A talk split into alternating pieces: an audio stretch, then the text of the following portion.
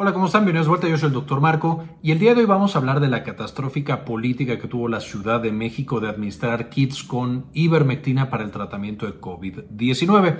Y verán en este video que digo catastrófica porque no salió muy bien, sin embargo a lo mejor no va a ser lo que ustedes esperan. Eh, no voy a hacer ni aquí para decirles que todo lo que se hizo estuvo mal, pero tampoco por supuesto voy a decir que todo lo que se hizo estuvo bien y al final les voy a dar mi opinión de qué debió haber pasado, qué estuvo bien y qué no estuvo tan bien.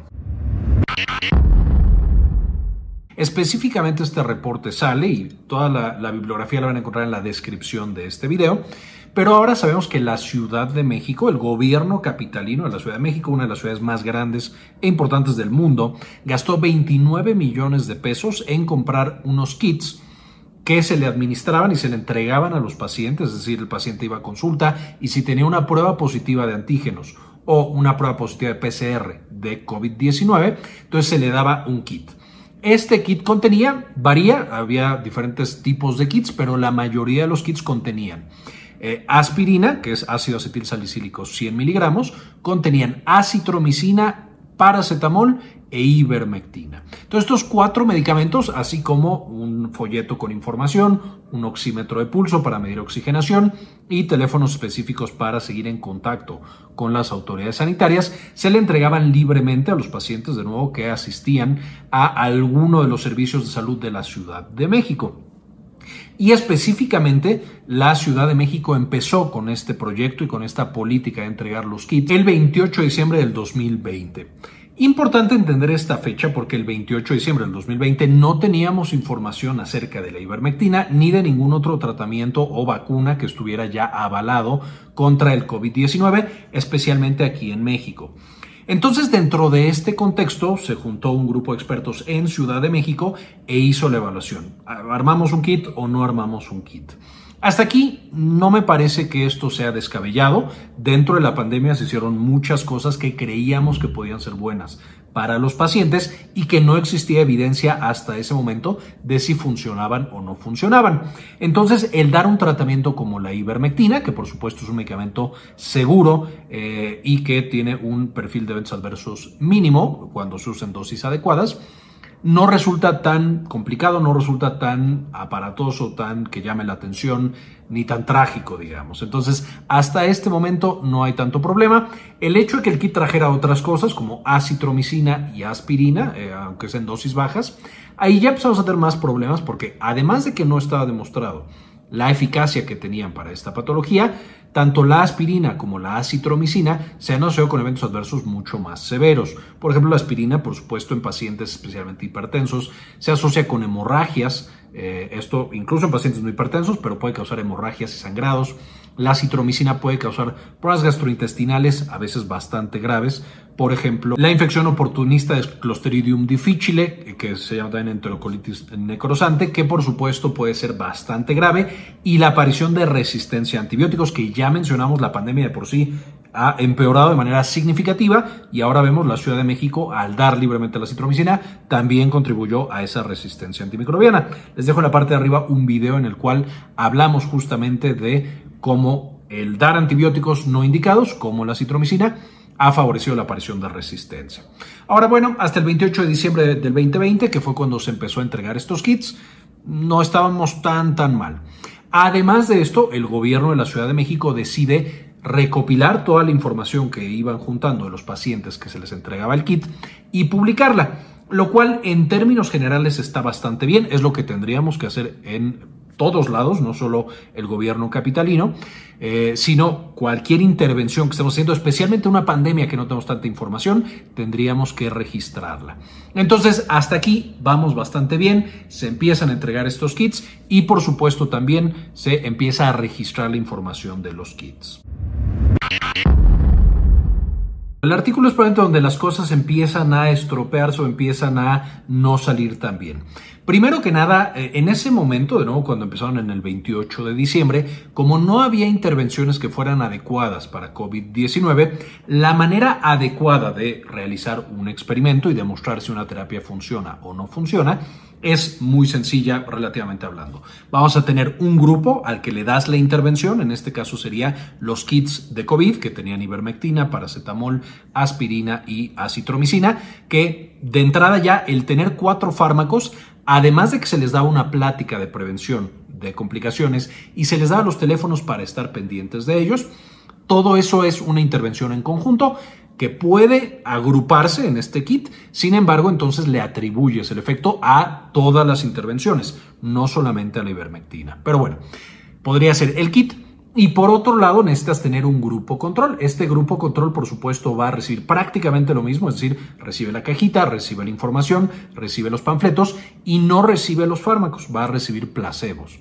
Y entonces tú lo sigues a través del tiempo, como el COVID es una enfermedad aguda y los pacientes ya tenían una prueba de PCR o una prueba de antígeno, en el momento en el que llegaban a este centro de salud, a 21 días tú ya tenías el resultado de cuántos en el grupo del de, eh, kit de ivermectina y cuántos en el kit control, el kit placebo, eran hospitalizados. Y de esta manera, en un mes, máximo dos meses, por la cantidad de pacientes que podían captar, podían tener resultados significativos eh, o no significativos, mandarlos a una revista científica para que otros investigadores y médicos leyeran cómo diseñaron el experimento y evaluaran los resultados. A esto se le llama un experimento, una eh, intervención experimental. De nuevo tenemos la intervención con ivermectina y el control. Sin embargo, el grupo de autores que fue encabezado por José Merino, eh, también el doctor Víctor Hugo Borja, Olivia López, José Alfredo Ochoa, Eduardo Clark, Lila Petersen y Saúl Caballero, eh, todos ellos eran parte de este grupo, deciden organizar un poquito diferente el artículo que estaban tratando de desarrollar. Esto me llama la atención porque muchos de ellos son médicos y algunos de ellos son investigadores, entonces claramente tenían experiencia con algún tipo de este, estos experimentos y estos ensayos clínicos. ¿Qué es lo que hacen? Básicamente usan un ensayo cuasi experimental. ¿Qué significa esto? Teníamos el grupo que es el de la intervención, idéntico al que ya platicamos, le das el kit, le das la plática, le das los teléfonos y vas a darle seguimiento para ver qué tanto se complican o se hospitalizan. Pero desaparece en el segundo grupo, no existe un grupo control. Y en lugar de un grupo control real, lo que utilizan es un poquito datos históricos y datos de otras fuentes. Y entonces, en este otro grupo utilizan una base de datos llamada CISBER, que es una base de datos que es justamente la Secretaría de Salud de México, en la cual los médicos tenían que reportar qué pasaba con los casos positivos que teníamos en Ciudad de México. Entonces, si una persona llegaba a un kiosco, le hacían una prueba o una clínica de salud, le hacían una prueba y salía positiva para coronavirus, ellos tenían la obligación de decir, ah, mira, este paciente me acaba de llegar, y con el paso del tiempo yo le di seguimiento y esto fue lo que pasó. Se hospitalizó, no se hospitalizó, le perdí el rastro, etcétera, etcétera. Este CISBER además eh, utilizaba la Secretaría de Salud de estos autores la información de los principales hospitales de Ciudad de México, es decir, la Secretaría de la Defensa Nacional, hospitales del IMSS, del ISTE, de SINSAE, que son los institutos de salud en México, y de la CEMAR. Y entonces le preguntaban, oye, con este RFC, con este CURP, quiero que me busques a la persona que diagnosticaron en tal kiosco para ver si lo, si lo hospitalizaron o no lo hospitalizaron. Entonces ya de aquí podemos tener algunas dudas de esta metodología. A fin de cuentas estamos tomando pacientes que eran detectados en algún sitio, tenían que ser cargados en una primera base de datos, con los problemas que eso podría generar. A lo mejor no todos los pacientes eran cargados de manera correcta. Además, esta eh, base de datos no es pública, entonces no se puede revisar si los datos están bien cargados o no. Y después también se le preguntaba al hospital, oye, este paciente que ya diagnosticaron acá, ¿tú lo recibiste? ¿Tuvo complicaciones? ¿Tuvo hospitalización? Etcétera, etcétera. Eso implica, por ejemplo, que algún hospital o clínica privada, por supuesto, eran completamente descartados. Esos pacientes no se iba a detectar la hospitalización. Y además, si el paciente no se registraba de manera adecuada, volvemos a lo mismo. A lo mejor no íbamos a encontrar las complicaciones o la hospitalización propia de ese paciente. Finalmente, en estos pacientes, pensando que hay esa debilidad de, bueno, no tenemos tanta... Mm, eh, CISBER, que es la base de datos, no es tan adecuada. Entonces también a través de Locatel, pues vamos a estar viendo a los pacientes que se les marcaba y les preguntamos, oye, ¿te hospitalizaron o no te hospitalizaron? También lo vamos a registrar. Entonces ya tenemos nuestro eh, grupo experimental o nuestro grupo con la intervención y tenemos el otro grupo que nosotros construimos para tratar de desarrollar nuestro modelo estadístico. Una vez que nosotros tenemos estos dos, de nuevo, este modelo cuasi experimental no es necesariamente malo. Por supuesto, es mucho más débil que un simple experimento y es en principio más sencillo realizar un experimento. De nuevo, no entiendo por qué no se fueron directamente por el eh, acercamiento experimental, porque es ético al no tener una intervención adecuada para coronavirus. Tú puedes darle un placebo a estos pacientes es completamente ético y de hecho puede que incluso les estés disminuyendo los factores o, el riesgo de eventos adversos asociados a tus intervenciones. Entonces, de nuevo, no entiendo por qué se fueron por este cuasi experimental, cuando un experimental era un camino mucho más claro y mucho más eficaz, pero bueno, decidieron eh, utilizar este modelo cuasi experimental. Ahora, cuando tienes un modelo cuasi experimental, por supuesto, tú tienes que asegurar que las dos poblaciones que los que tú estás captando y le estás dando el kit sean más o menos iguales a los que tú estás captando a través de tu base de datos, en cuanto a edad, en cuanto a dónde viven, comorbilidades, etcétera, etcétera. Ahora, los investigadores al final captaron en el grupo Control, que es este grupo que habían creado a través de bases de datos, 156.468 pacientes con coronavirus que no habían recibido la ivermectina y 77.381 que sí la habían recibido, justo para comparar los de uno y los de otros. También tenían en la evaluación telefónica, en el seguimiento telefónico, 57.598 controles extra y 18.074 pacientes con kit de ivermectina extra para este análisis. Ahora, por supuesto, cuando nosotros tenemos ya completos estos dos grupos, incluso si el grupo control es más grande, lo cual está bien porque permite este 2 a 1 más o menos, eh, tener algunos tipos de análisis estadístico más robusto, tienes que demostrar que tus dos grupos son equivalentes. Es decir, la edad de ambos es igual. Si de pronto yo tuviera que los controles por ejemplo, la mayoría tenían 70 años y los experimentales tenían 40, pues por supuesto que ahí yo puedo encontrar un error sistemático, algo que me está generando un cambio en los resultados, que no es la ivermectina, sino que es una mala selección de pacientes. Con estos modelos cuasi experimentales, lo más importante es justo demostrar que no estás teniendo esos errores sistemáticos. Me parece que los autores no hacen un buen trabajo quitando ese error sistemático. Lo que hacen es que a través de una regresión logística tratan como decir, ah, mira, un paciente en ambos grupos de 70 años, voy a ver cuál fue su desenlace, uno de 40, uno de 30, y entonces yo puedo más o menos predecir fuera de la edad, tratando de parearlos a través de la estadística del modelo, eh, tratar de decir que son iguales. El gran problema es que en su artículo, que de nuevo les voy a dejar en la parte de abajo, ellos tienen resultados muy buenos y de hecho demuestran que entre el 50 o se reduce el riesgo de hospitalización en estos pacientes entre un 50 y un 78%. De nuevo, números muy buenos que incluso las terapias actuales no están consiguiendo. Sin embargo, ellos no nos muestran estas dos poblaciones. Nos dicen que hicieron la evaluación, que trataron de hacer el pareo, sin embargo no nos muestran los resultados de estos pareos. Esto ya en sí es un problema. Además, no nos muestran la población. Usualmente la primera tabla que nosotros tenemos en un artículo de investigación es una tabla con todas las poblaciones, mostrando que no hay diferencias estadísticas de acuerdo a edad, a comorbilidades, a qué recibieron del tratamiento. Otro de los grandes problemas es que en este estudio no se evalúa para nada ¿Qué de todo el kit se tomaba el paciente? A lo mejor hubo pacientes que se tomaban solo la ivermectina, otros solo la acitromicina, otros no se tomaban nada, otros se tomaban absolutamente todo. Entonces, este es otro de los problemas importantes que tiene este artículo. No se evalúa qué se tomaba el paciente y por lo tanto el kit es muy difícil llegar a decir, ¿sabes qué? ¿Es la ivermectina la que está generando el beneficio? ¿O es la aspirina? ¿O es algo más en general, algo más allá de la educación que se le da al paciente. Con esto los autores pues estaban muy contentos, ya tenían su trabajo de investigación, era hora de publicarlo. De nuevo tenía fallas y tenía algunas debilidades, todos los artículos en el mundo tienen debilidades y por supuesto eh, sirven para formar un cuadro mucho más grande de muchos artículos que nos lleva hasta que ya conseguimos la respuesta definitiva de si la ivermectina funciona o no funciona. Entonces, esta iba a ser una de las partecitas que nosotros íbamos a utilizar. Y por supuesto ya tenemos un video de ivermectina y coronavirus que les dejo en la parte de arriba para que ustedes lo puedan checar de la información actual que tenemos. Ahora, con esto, ¿a dónde lo mandas? Por supuesto, cuando es un artículo médico y biomédico, básicamente están hablando de si un kit de ivermectina funciona o no para prevenir la hospitalización por coronavirus. Uno pensaría que lo vas a mandar a una revista médica. Y cuando lo mandas a la revista médica, la revista lo manda a diferentes expertos en el tema. El experto lee tu artículo y te dice, mira, está bien hecho, pero fíjate que no me gusta que uses un modelo cuasi experimental. Y el de por allá te dice, está bien, pero ese modelo lineal que estás utilizando, binomial, no es ideal porque con los factores de riesgo o con los factores confusores que tiene tu población, sería bueno que utilizaras esta otra cosa o simplemente que pusieras la bendita tabla de la población para que demuestres que no hay diferencias estadísticas entre los que tenían diabetes en este y en este grupo.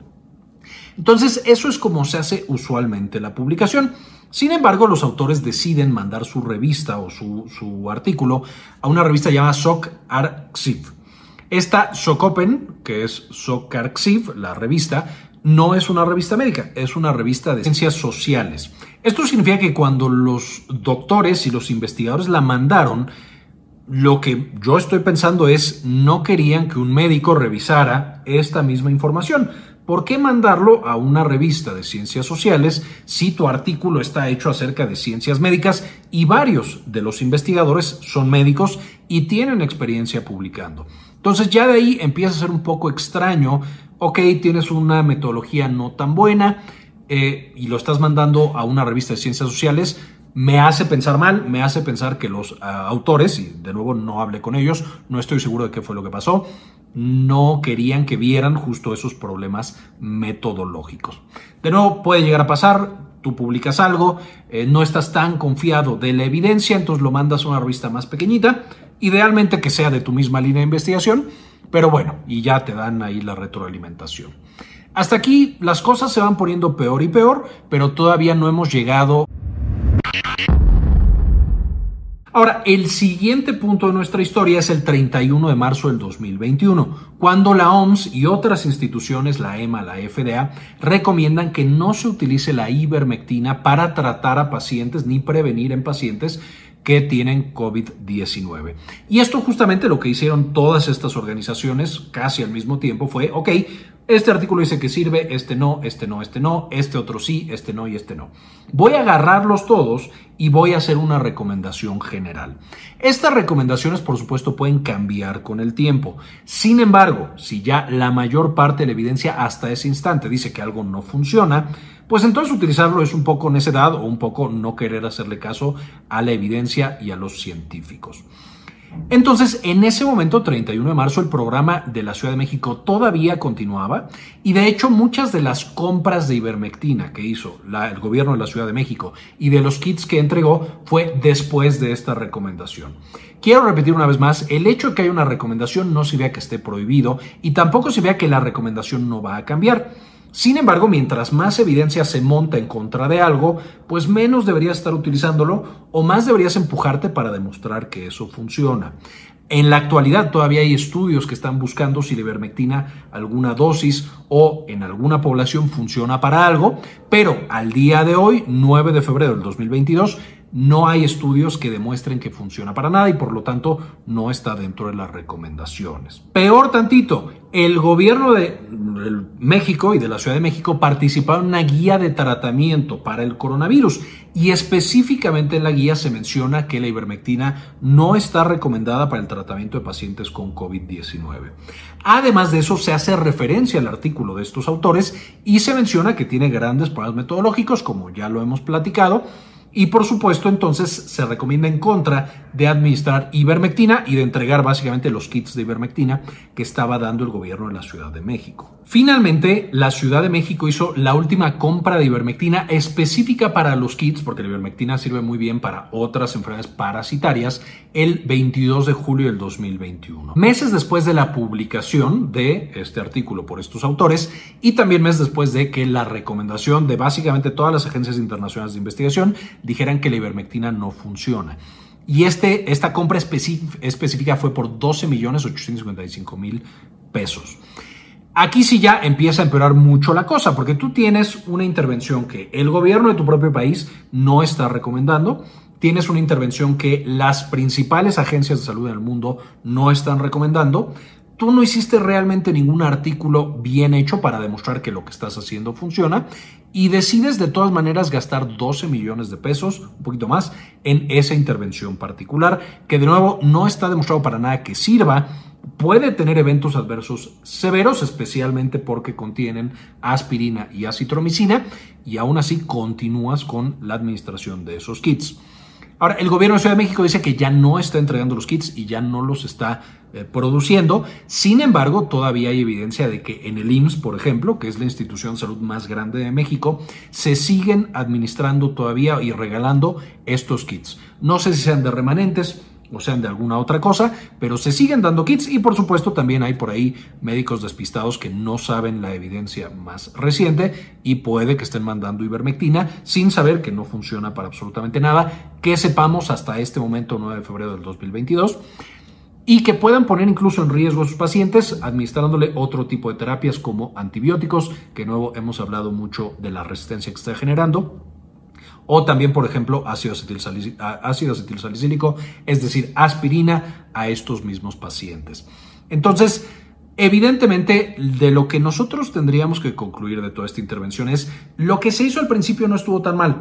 Tú estás explorando justo una intervención nueva, prometedora, el hecho de que quieras hacer también un artículo demostrando si funciona o no funciona, también es algo muy loable que todos deberíamos hacer, todos los que están metidos en este tema de atender pacientes y políticas de salud. El hecho de que hayan hecho un mal diseño experimental, por alguna razón, desconozco específicamente por qué lo hicieron, es también un poco entendible pensando que, bueno, es el primera, la primera aproximación que vamos a hacer, vamos a ver si funciona o no, y si sale bien, entonces hacemos un diseño mucho más robusto y mucho más grande a pesar de que tenían bastantes pacientes con los cuales podían contar para este estudio.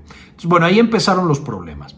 El hecho de que lo mandaran a una revista de ciencias sociales en vez de una revista médica ya habla mal justamente de quien sea que haya sido el autor principal y el hecho que el gobierno haya continuado con la administración de estos kits después, por supuesto, habla muy mal del gobierno capitalino de la Ciudad de México, pensando que simplemente les valió las recomendaciones y la evidencia que existía ya en ese momento para la administración de estos kits y continuó haciéndola. Finalmente nuestra historia acaba el 4 de febrero del 2022 cuando la revista específica Shock Arxiv decide quitar ese, ese artículo publicado. Y básicamente lo que, lo que dice, que me parece bastante lógico, es nosotros no somos una revista de ciencias médicas.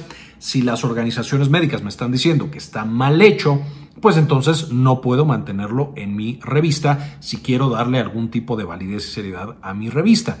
Cuando nosotros revisamos a través de nuestro ojo de ciencias sociales. El artículo tenía defectos, pero no era terrible. Sin embargo, ahora vemos que en la investigación biomédica pues es diferente, lo cual es completamente cierto y aceptable.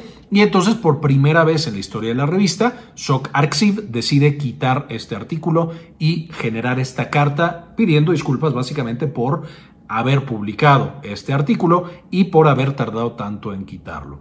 Esta me parece una decisión completamente correcta. Si los autores quisieran que esté publicado este artículo, por supuesto que tendrían que mandar una revista médica para que se le dé una revisión por gente que sepa de temas médicos y definitivamente este no era el lugar para que estuviera esta revista.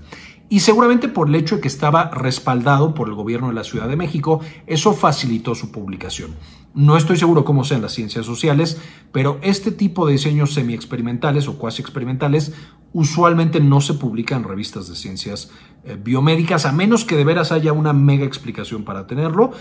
Probablemente este artículo no se hubiera publicado en una revista de alto rigor médico. Finalmente, de los autores de, este, eh, de esta revista, todos mandaron una carta pidiendo que se destituyera básicamente al, editor de la revista por quitar este artículo el único que mandó un tweet diciendo que, pues en efecto, eh, se arrepentía de haber trabajado en este artículo y estaba contento debido a la remoción de este artículo fue el doctor Saúl Castillo, que en su tweet justamente escribió, como coautor de este artículo, yo sí me retracto de sus resultados y las consecuencias de este.